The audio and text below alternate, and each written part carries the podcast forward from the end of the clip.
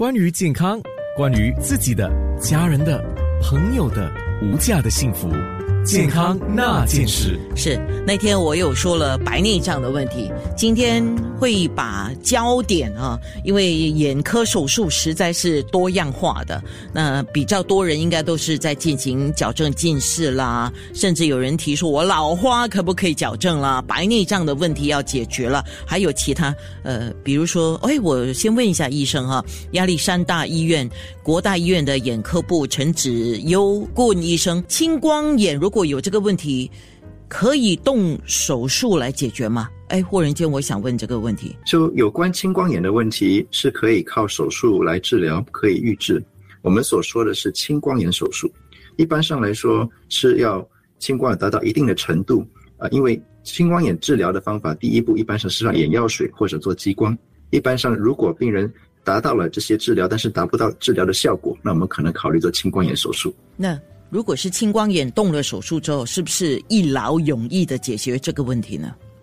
那要看青光眼的结果，还有病人之后手术的恢复过程。一般上来说，青光眼的手术有效期或者是成功率在十年内差不多是六十到七十八先。有些比较严重的青光眼，可能甚至需要做第二个手术。所以我不会说是一劳永逸的手术。就算手术成功，病人还是需要长期的见青光眼医生来复诊做检查。那青光眼的这个手术啊，眼科手术，它也是属于 LASIK 的一种吗？青光眼的手术跟 LASIK 是不相同的眼手术，它是两个眼睛不同的部位，呃，不一样的过程。所以，如果需要更了解更多，最好跟眼科呃呃手术的医生谈。那陈医生，既然是这样子的话，你来教我们一下，因为我们每次讲到 LASIK 的时候，我们直接就是想说，哦，它是矫正近视眼。那什么是 LASIK 呢？它有没有最新的技术呢？好，LASIK 它的全称，英文的全称是 Laser in situ Keratomileusis，是一个非常长的名称。华语其实它分叫准分子激光原地角膜消除术，但是是一个很长的名称。简单的来说，是在眼睛前部我们所谓的眼角膜的部分，使用一种叫准分子激光来改变它的形状，导致你的度数减低。所以 LASIK 有用于病近视的病人、有散光的病人，还有一些有远视的病人都可以都可以使用。有关于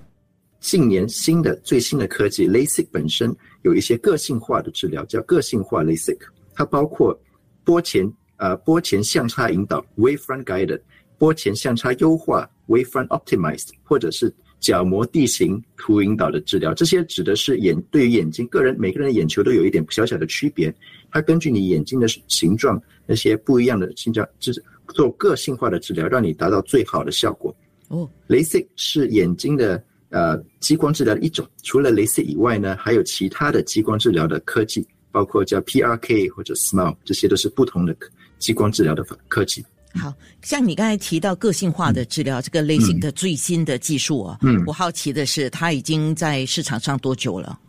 这些在市场上已经有差不多十到十五年的科技，但是对于眼科的科技来说，十到十五年还算是相对来说比较新的一些科技。哎。那一般上，我们说哦，在选择眼科手术的时候，有的人说我要最新的，有人说啊，我不要最新的，因为最新的在临床上呃，可能效果还没有完全看到哈，所以他会有不同的选择。这个通常病患是可以跟眼科医生来进行讨论，绝对都可以。OK，那简单的说一下，谁能够进行这个叫屈光矫正 LASIK 的手术呢？一般上来说，大部分人对呃，只要是眼睛本身是健康的，没有眼底疾病，没有眼睛眼角膜的疾病，大部分都适合做屈光矫正。所所谓屈光矫正手术，改的是眼睛前面的度数。一般上来说，至少有五十度的近视，甚至到一千度的近视，都是适合做这一类的手术的。除了五十度都可以啊，五十度也可以。除了你如果有需要的话，有些人。很低的近视，但是他们觉得，诶，其实我对视力方面不是这么开心。我有些时候觉得还是不是这么清晰，我想要调整一些。有有，所以 FDA 就是美国的那个它的那个呃医疗部的呃 approval，它的通过的程度是最低五十度。嗯，对，医疗管理局最低是五十度，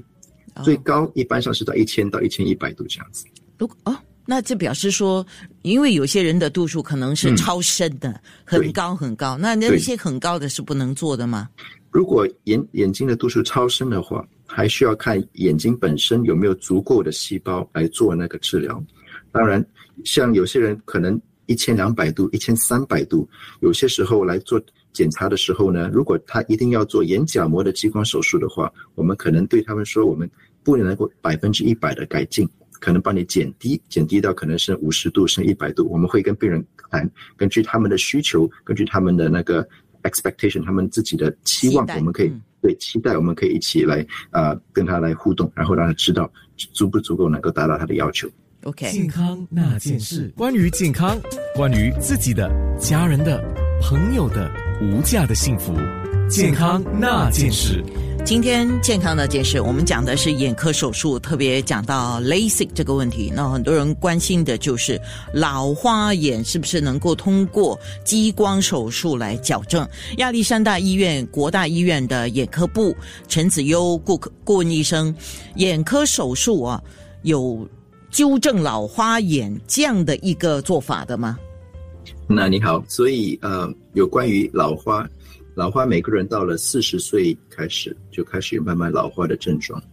手术的方面呢，可以减低一般上老花对于眼睛的那个影响。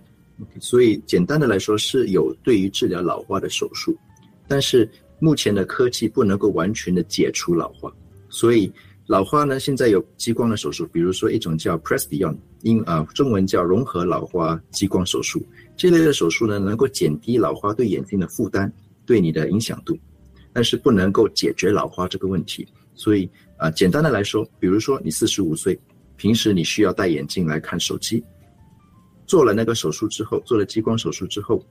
它可以让你可能不需要戴眼镜也能够看手机。OK，但是到了过了十年，五十五岁，因为老花是逐步性会增加的，可能一直到六十六十五岁还会有慢慢增加的可能性。所以到了五十五岁，可能你会发现，诶，我原来读书的距离。又开始有一点点小小模糊，我可能要把它放远一点点，看得清楚，或者我要戴一点点眼镜看得到。所以简单的来说，可以做激光手术，但是不能够靠激光来解决老化这个问题。这主要是因为我们的人体是一直在老化，所以就算我们现在纠正了。就是等于叫 perfect 了啊，完全没有老化的问题了。可是随着像刚刚我们讲的，我们的年龄越来越大，每个人的身体的变化不一样，这个老化还是会很快出现，或或者是逐步又在出现。逐步出现，对。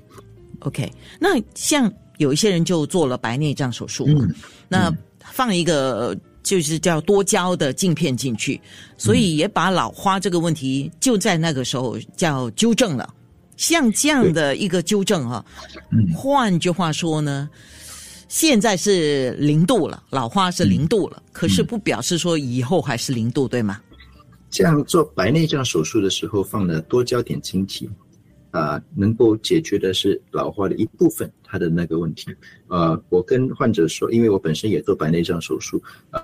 大部分眼科医生都会说，帮你放了多焦点镜片以后。能够给你在多个距离看东西相对来说清楚，看远方也清楚，看手机也清楚，甚至看电脑屏幕也清楚。但是它的这个清晰度跟眼睛本身的聚焦功能不是完全一样，它是在三个过程的距离的相对距离来说来是清楚的。所以打一个比方，我拿手机的距离可能是四十公分这样子，相对来说清楚。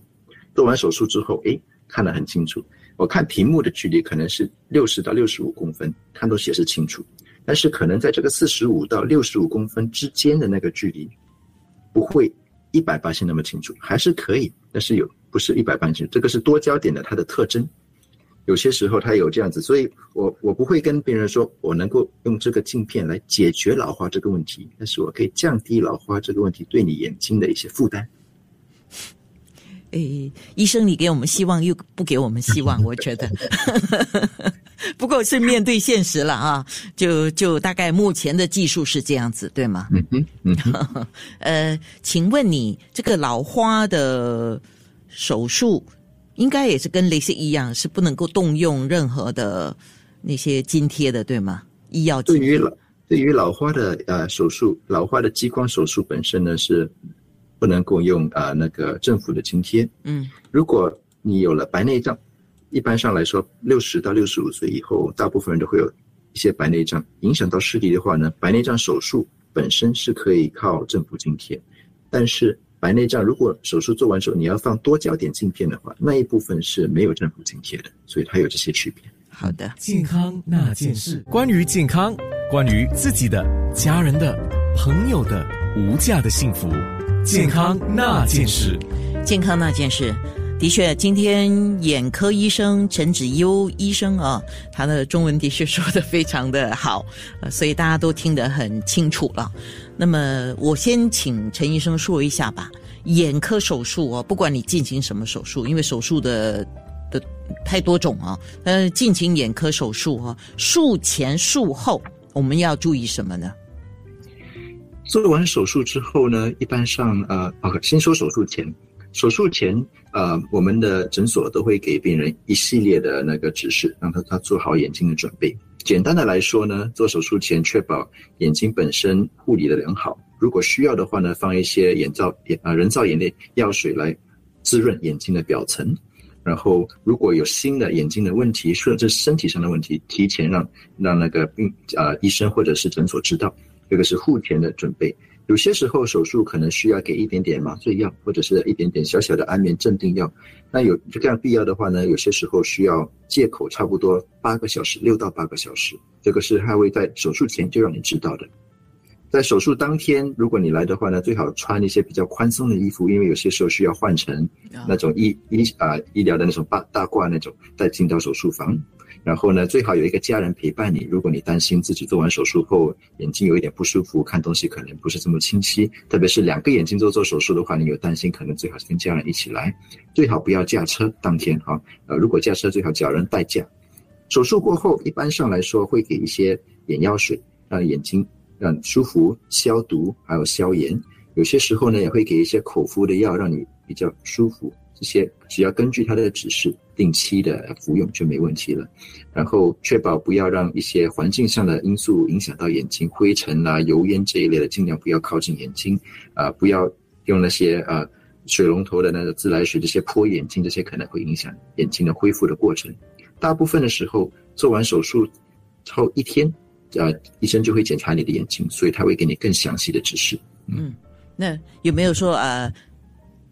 我我以前的经验是。呃，不可以激烈运动啊，然后还有就是呃，冲凉啊、洗头的时候要特别注意了，因为水还是有那个细菌的嘛。嗯，对对，所以如果做的呃手手术之后，一般上来说，我会推荐至少一到两个礼拜啊，不要做特别剧烈的啊，不要做那些有会让你流汗的运动，因为汗水本身可能会有小小的细菌，然后也可能做好你要洗洗脸、洗头也比较麻烦，有特别的一些。高风险的运动，我们甚至会推荐你至少一个月到六个礼拜不要做。比如说游泳这一类的，我们推荐至少避开这段时间，好确保全部 OK，再开始慢慢的恢复。是，